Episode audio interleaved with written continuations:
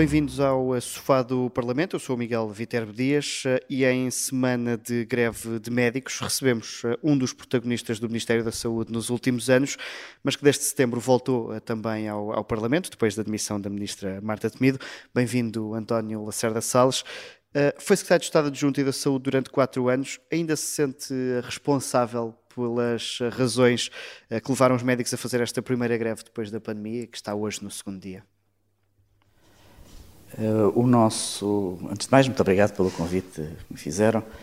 É evidente que foram quatro anos uh, muito exigentes, onde não houve nenhuma greve de profissionais de saúde. É importante que se saliente essa situação. Obviamente que estávamos em pandemia, houve uma procura de consensos e de partilha de, de cedências de uma parte e de outra e, portanto, conseguimos sempre chegar a acordo e reunindo praticamente todos os meses com os sindicatos, eh, conseguiu que de facto não houvesse, não se houvesse greves, eh, quer de médicos, quer de outros eh, profissionais de saúde, porque também se perceberam que estávamos numa fase difícil, que era a fase da gestão da pandemia. Quanto ao grau de responsabilidade, o nosso compromisso é um compromisso uh, sempre permanente e que vai desde o nosso local de trabalho, onde nós trabalhamos, eh, no nosso hospital, eh, no Parlamento, quando estamos na governação, na governação, até aquilo que o país precisa de nós. E, portanto, o nosso grau de responsabilidade é sempre permanente e, obviamente, que quem é responsável sente-se sempre responsável por tudo o que faz na sua vida política. Mas não sente que o pós-pandemia ficou mal preparado, ou seja, que agora deixou, perdoa uma expressão, o menino nas mãos do, do, da equipa que veio a seguir? Uh, repare, o pós-pandemia, ou melhor, a pandemia, foi um período muito difícil onde a única coisa permanente era a mudança e a única certeza era eh, garantidamente a incerteza. Uh, foi uma gestão da pandemia muito rigorosa que quer os portugueses, quer a nível internacional, se reconhece que foi uma boa gestão da pandemia eh, e que, eh, portanto, eh, obviamente teve as suas grandes dificuldades, como todos reconhecem. Após a pandemia, começámos a recuperar atividade assistencial, listas de espera, cirurgias, houve uma recuperação a níveis acima de anos pré-pandemia, nomeadamente a nível de 2019, e, portanto, agora o que esperamos e garantidamente eu tenho confiança que os portugueses continuem a confiar e devem continuar a confiar no Serviço Nacional uh, de Saúde. Uh, eu um, acredito uh, na competência, na determinação e na vontade da atual equipa que está à frente do Ministério da Saúde, mas reconheço também que os portugueses exigem que se comece a apresentar resultados e soluções sólidas e concretas para responder às suas necessidades. Uh, acredito que é necessário tempo suficiente para que se possam dar essas respostas e, como digo, acredito na equipa que está atualmente à frente do Ministério da Saúde. Eh, porque estes problemas, por exemplo, como o encerramento das urgências, continuam a existir, apesar do Estatuto do SNS, que foi um dos legados que, que também deixou, já estar implementado e a direção executiva já estar em funcionamento. O problema do SNS é mais do que a organização? Uh, o problema do SNS, eh, antes de mais, sim, é a organização. Uh, é importante também dizer que nós temos os melhores profissionais de saúde que eu tenho conhecido, quer a nível dentro de portas, a nível nacional, quer fora de, portas, onde tenho estado muitas vezes, são de facto os melhores profissionais de saúde que eu conheço. O problema das urgências eh, é um problema difícil, é um problema complexo. Nós, já na altura, no pós-pandemia, nos eh, confrontamos com o problema das urgências das maternidades, eh, não nos confrontamos com o problema das urgências da pediatria, a não ser excepcionalmente no local que foi no Garcia da Horta durante algum tempo, mas não tivemos esse problema. Eu entendo que, de facto, é necessário uma rede colaborativa de urgências em determinadas regiões, nomeadamente na área, eh, na área, na área das maternidades, entendo que na área das urgências pediátricas, até porque aumentámos o número de pediatras de 2015 para 2022 em cerca de mais de 300 pediatras, hoje temos cerca de 1.300 pediatras, se possível, seria bom manter as urgências eh, abertas eh, na forma tal e qual como estão. Claro que não sendo possível e claro que havendo escassez de recursos, eh, será necessário estabelecer também uma rede colaborativa. Mas entendo que era muito importante para uma especialidade como a pediatria, com uma grande especificidade, que as crianças tivessem a maior proximidade possível aos seus médicos. Eh, concorda com este caminho que está, já disse que apoia a atual equipa do Ministério da Saúde, concorda com o caminho que está a ser seguido, ou seja, nota uma continuidade de políticas? Sim, uh, repare, os contextos são completamente diferentes, não é? Nós tivemos, em 2019, tínhamos um guião, que era o nosso programa de governo, para seguir, depois tivemos, de facto, uma pandemia com momentos muito difíceis e retomámos o guião no pós-pandemia. Acho que neste momento, uh, o, o, como já disse, o atual, a atual equipa deve manter esse guião, deve prosseguir uh, a execução do programa de governo uh, e penso que é esse que será esse o plano, de acordo com o que tenho ouvido só na comunicação social, como é óbvio, porque neste momento não estou por dentro da, da, da estrutura e, portanto, naquilo que tenho ouvido, parece-me que sim. Eh, penso que é muito importante que as negociações com os profissionais de saúde avancem uh, rapidamente. Um, entendo que é muito importante que se discuta a organização do trabalho, o trabalho do serviço de urgências, a dedicação plena, mas também, essencialmente, uma grelha salarial condigna. Um, entendo que um, Deve haver um choque de remunerações nas, nas profissões de, de, de saúde. é muito importante que estas negociações eh, sejam levadas a bom porto, há tempo. As negociações estavam previstas continuar até junho e, portanto, acho que deve haver alguma serenidade por parte também das estruturas sindicais, no sentido de poder aguardar eh, até junho. Um, penso que as profissões eh, de saúde uh, devem consolidar um sistema específico para o setor, terem, terem vista, tendo em vista aquilo que é a adequação às próprias, às próprias carreiras e, e, e, aos objetivos das políticas de saúde e aos modelos organizacionais e de gestão do Serviço Nacional de Saúde. Mas onde é que essa resposta pode ser dada do choque de remunerações? Por exemplo, no próximo Orçamento de Estado deve existir esse sinal? Penso que estas negociações devem chegar a bom porto, no sentido de, eh, no próximo Orçamento de Estado, ou logo possível, logo que o país tenha condições e recursos para tal, que até ao final, eh, garantidamente, a legislação se possa dar esse eh, choque.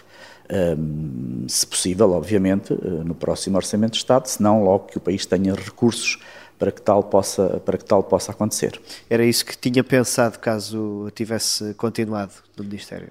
Sim, nós uh, tínhamos um plano, não é, em termos de negociações sindicais, uh, e o plano era exatamente esse, começar por uh, tra trabalharmos com as, com as estruturas sindicais, a organização de trabalho, o trabalho em serviços de urgência e depois a grelha salarial, que é extremamente importante. E era nessa base e nesse plano que estávamos a trabalhar e que penso que este governo, esta equipa ministerial, continuará também a trabalhar. Sobre a direção executiva, eh, saiu antes da entrada em funções eh, dessa, dessa direção executiva, como é que acha que está a ser esse trabalho da, equipa liderada por Fernando Araújo eh, e se, por exemplo, já surgiu um caso até trazido pelo Observador da contratação de uma assessoria de comunicação ao Hospital de São João, um caso que deixou ali algumas dúvidas, isso não mancha a figura de alguém que deve ser visto como um gestor exemplar? Eu não comento nem pessoas nem casos, como facilmente uh, imagina. Como sabe, o Estatuto do Serviço Nacional de Saúde e a respectiva regulamentação, nomeadamente com a direção executiva, ah, foi, é do nosso tempo, é portanto do tempo da anterior equipa ministerial, de Marta Temido, da sua equipa. Tem, tem por função essencialmente coordenar a atividade e a resposta assistencial, assegurar também o funcionamento em rede do Serviço Nacional de Saúde. E tem-no feito?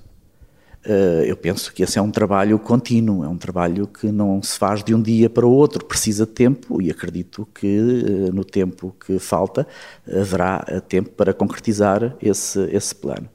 Um, e, portanto, eu sinceramente uh, não consigo fazer uma avaliação uh, concreta neste momento, porque não estou uh, por dentro da estrutura, só o, o, que ouço na comunicação social, e a opinião deve ser sempre feita com base em factos e evidências e não em opiniões meramente pessoais. Mas parece-lhe uma mais-valia quando estava sim. a construir o estatuto e a criar Sim, este... claro que sim. Nós, quando criámos o estatuto uh, do Serviço Nacional de Saúde e a respectiva regulamentação, nomeadamente a direção executiva, a ideia era exatamente esta, de uma gestão operacional, de assegurar, de facto, essa resposta assistencial e essa articulação entre os diferentes níveis de cuidados, o garantir também uh, o melhor acesso ao sistema de saúde, avaliar também a resposta e o desempenho do Serviço Nacional de Saúde e promover a participação participação dos cidadãos também no próprio uh, Serviço uh, Nacional de Saúde, tendo, por assim dizer, uma representação grande no Serviço Nacional de Saúde. A semana passada assinalaram-se três anos desde que foram identificados os primeiros casos de Covid-19 em, em, Portugal. Um, a pandemia continua a ter um bocadinho as costas largas para as falhas do, do SNS hoje em dia? Não, repare, a pandemia foi um período muito, uh, muito difícil, foi um período muito exigente.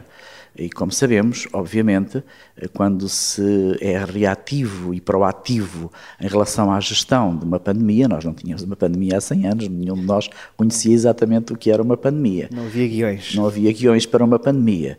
Mas quando se é reativo e proativo, é necessário que apareçam algumas sequelas e que essas sequelas não desapareçam em 4 ou 5 ou 6 meses. É perfeitamente normal. Não só sequelas na área da saúde, sequelas na área económica, e por isso mesmo temos uh, questões económicas sobre a mesa neste momento, uh, outras questões uh, também que sobrevêm, e portanto há sempre sequelas. Não é uma questão de costas largas, é uma questão de realidade, de evidência de factos, em que de facto há sequelas depois de uma crise tão grave como é uma pandemia. Mas, por exemplo, a questão da falta de médicos e da passagem das, das 40 para as 35 horas existiria com ou sem pandemia, essa dificuldade? A, a questão uh, da falta de médicos é uma questão estrutural, é uma questão que remonta uh, mais atrás, remonta aos anos 80 e 90, essencialmente, eu sou desses anos e, portanto, relembro-me bem, uh, em 1986, quando eu acabei o meu curso de medicina, entraram muito poucos colegas no curso de eh, medicina e, portanto, a falta de médicos remonta essencialmente, e se olhar para o gráfico e para a curva de formação de médicos, vê-se perfeitamente, percebe-se perfeitamente que está nesses anos 80 e 90 essa falta de, de, de médicos. Um, e tinha-me colocado também uma outra. A questão das, das 40 para as 35 horas. A questão das 40 para as 35 horas, como sabe, não se pode querer às segundas, quartas e sextas repor direitos de trabalhos e às terças, quintas e sábados uh, querer que, uh, enfim, que, ah, que seja tudo pleno e que seja tudo perfeito em termos de uh, organização de trabalho. E, portanto, uh, temos que ter aqui algum equilíbrio nesta, nestas soluções e temos que dar tempo suficiente, temos que ter tempo suficiente para reajustar esta nova organização de trabalho das 40 para as 35 horas. O, tem falado muito do tempo necessário para, as, para o setor se voltar a equilibrar. Uh, qual é que seria o tempo ideal? Ou seja, no final da legislatura o setor estaria estabilizado, consolidado ou ainda é cedo? Os portugueses podem e devem continuar a confiar no Serviço Nacional de Saúde. Repare que o nosso Primeiro-Ministro e o nosso Governo teve uh, uma maioria uh, dada pelos portugueses. E as maiorias não se retiram pelas sondagens. A confiança não se retira pelas sondagens. E, portanto, temos uma legislatura para, com certeza, repormos muito e fazermos muito daquilo que ainda queremos fazer, fazer e completar o nosso, o nosso, uh, o nosso programa, programa de governo. Os portugueses uh, deram-nos a confiança porque entendem que exigem estabilidade, uh, percebem que saímos de uma pandemia e desde 2015 António Costa tem sido um farol de estabilidade para o país e os portugueses continuam a confiar em António Costa. Uh, numa, numa entrevista à SIC, recentemente, Marta Temido uh, mudou de posição sobre o setor privado e, e, social ao dizer que foram absolutamente essenciais durante a pandemia. Concorda com esta opinião? Eu sou testemunha uh, ocular, neste caso, de que nós contámos sempre com o setor privado durante a pandemia. Pedimos-lhe ajuda eh, quando foi necessário, eh, e o setor primário disse, o setor privado disse presente. E, portanto, isso aconteceu eh, durante a pandemia. Para além disso, nunca houve qualquer preconceito ideológico em relação ao setor privado. Bem pelo contrário, eu diria que expressámos bem aquilo que diz a Lei de Bases da Saúde, a complementaridade e a supletividade do uh, setor privado em relação ao setor público. Mas porquê que o discurso público então era diferente face aos privados? Uh, provavelmente dependia dos contextos, ou dependeu eventualmente dos contextos. Eu, sinceramente, aquilo que posso testemunhar e aquilo que devo testemunhar foi a colaboração do setor privado durante a pandemia, e não só, mas essencialmente. Quase a existir a tese que os privados fugiam à responsabilidade durante a pandemia. Não estou de acordo com isso. Não estou de acordo com isso. Quer dizer, vamos lá ver. Houve provavelmente momentos em que, por razões também óbvias, eh, um ou outro eh, agente privado por condições logísticas próprias e pessoais eh, da instituição, poderia não ter as condições necessárias para estar a acolher eh, doentes Covid. Mas isso foram casos muito pontuais, porque na generalidade o setor privado respondeu bem. Desse trabalho que houve sempre entre o Ministério e os privados, houve sempre uma linha aberta. E colaboração. Houve sempre uma linha aberta e uma colaboração. Uh, o, o ex-ministro e antecessor de Marta Temido, Adalberto Campos Fernandes, disse que esta mudança de posição, pelo menos pública, de, de Marta Temido, é de alguém quer fazer vida na política. Uh, subscreve esta opinião? Eu não vou comentar, obviamente, uh, afirmações de pessoais, isso, como já lhe disse, não, não faço. Um, mas em relação àquilo que Marta Temido disse, repare, eu já fui presidente de Conselhia durante muitos anos, durante vários mandatos. Tive sempre bons presidentes de Câmara e, portanto, nunca tive que me ver confrontado com a necessidade de poder ter que ser eh, candidato a presidente de Câmara se não tivesse um bom presidente de Câmara. Tive sempre, felizmente, muito bons presidentes de Câmara, aliás, como continuo a ter na minha região, que é a Leiria.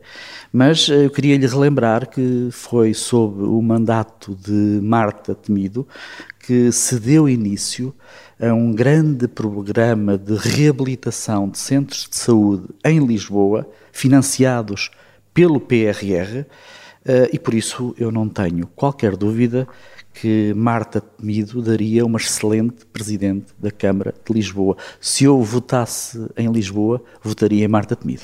E lhe perguntar precisamente por essas ambições, mas já, já está feito o, o endorsement público, digamos assim. Eh, já falou disso com, com Marta Temido, sobre essa possibilidade? Não, não, não. Nunca, nunca falámos sobre conversas isso. Conversas corriqueiras não, não, não, informais? Não, nunca falámos sobre isso. Eu respeito o espaço da deputada Marta Temido e ela respeita o meu espaço também.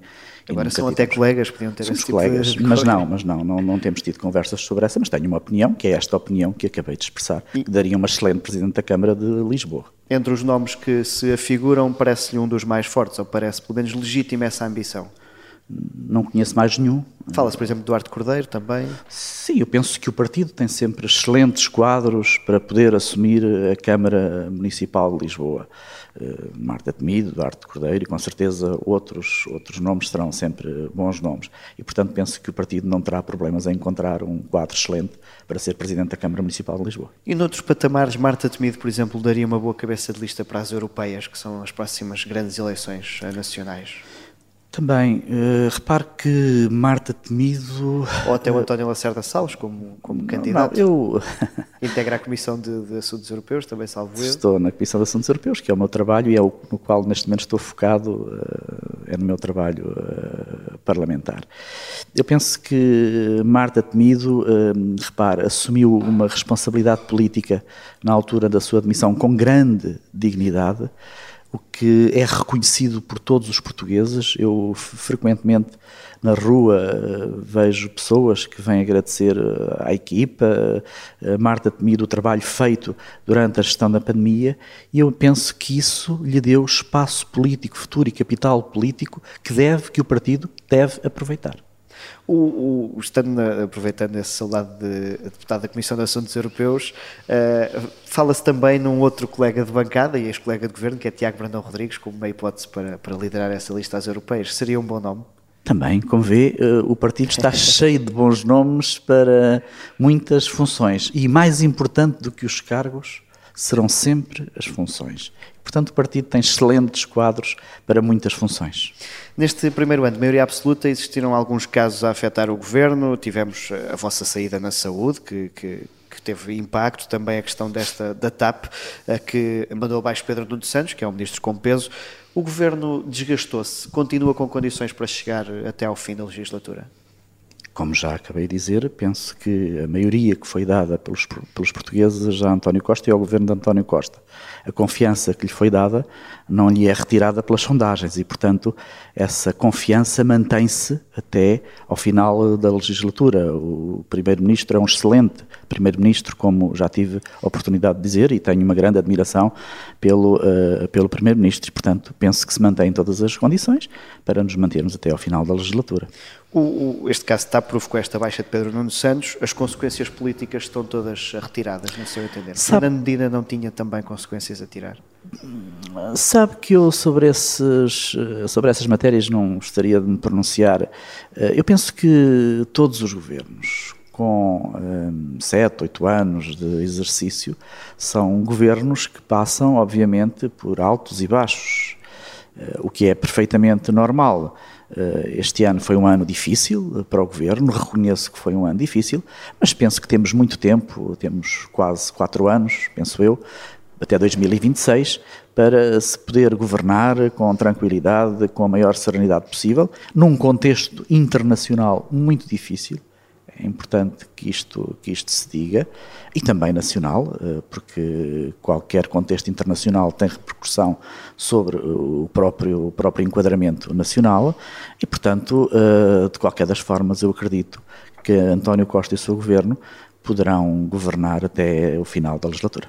O, o PS terá congresso em setembro, previsivelmente. É tempo já de discutir essa sucessão de António Costa? Eu penso que ele ainda não vai pôr o papel para a reforma e, portanto, uh, penso eu que uh, será lógico que se mantenha o status quo atual da situação e que António Costa deva manter o seu lugar e a sua função até ao final da legislatura, eh, admitindo que, eh, enfim, esse tipo de conversas de, para a sucessão, eh, enfim, possam começar a ser antecipadas e começar a ser tranquilamente e serenamente consensualizadas dentro do partido. E há algum nome que consiga bater Pedro Nuno Santos, que é o mais falado dessa sucessão? Não, como lhe digo, Pedro Nuno Santos é um excelente quadro do partido, como outros que já referiu são também um excelente quadro do partido. Eu gosto muito do meu partido e gosto muito dos quadros do meu partido, acredito no meu partido e, portanto, uh, creio que haverá garantidamente soluções e serão soluções uh, que serão tranquilas e serenas quando alto for a altura própria. Cada palavra para que efeito? Para a defesa da honra, Sr. Presidente. Nós estamos mesmo a chegar ao fim, temos um último segmento a que chamamos a Defesa da Honra e eu ia falar precisamente de um dos quadros do PS, que é o António Lacerda Salles, para lhe perguntar se esperava ou ter sido convidado para Ministro ou continuar na equipa do Ministério da Saúde. Não, uh, repare, eu, uh, como também já lhe disse, o meu compromisso é um compromisso que virá sempre desde o local onde estou muito focado agora a trabalhar, que é o Parlamento, e também a minha própria atividade clínica, que recuperei depois de ter saído do governo, até aquilo que o país eh, precisar de mim. E, portanto, eu, eh, mais do que cargos, eh, acho que é importante, são importantes é as funções que executamos, porque as pessoas passam e as instituições ficam, e, portanto, é, é, é importante é que as instituições sejam elevadas, por assim dizer. Porque, pergunto isto porque o António Soares Salles recebeu até um grande elogio de António Costa com a questão da vitória em Leiria, algo que o próprio secretário-geral não conseguiu quando foi cabeça de lista. Isto dá-lhe aqui capital político, pode querer ambicionar algo mais? Eu eh, estarei sempre disponível para aquilo que o Sr. Primeiro-Ministro necessitar, para aquilo que o país eh, precisar. Eh, esse é o meu compromisso, sem, sem que isso signifique que não esteja agora muito empenhado naquilo que é o meu uh, trabalho parlamentar. Ainda agora estive com a Comissão de Assuntos Europeus na Suécia, numa Comissão de Defesa e Segurança, e, portanto, uh, neste momento, uh, este é o meu empenho. o futuro a Deus pertence. Muito obrigado, António Serra Salles. Muito obrigado. Já a seguir, vamos aos passos perdidos para uma mesa da Assembleia da República particular.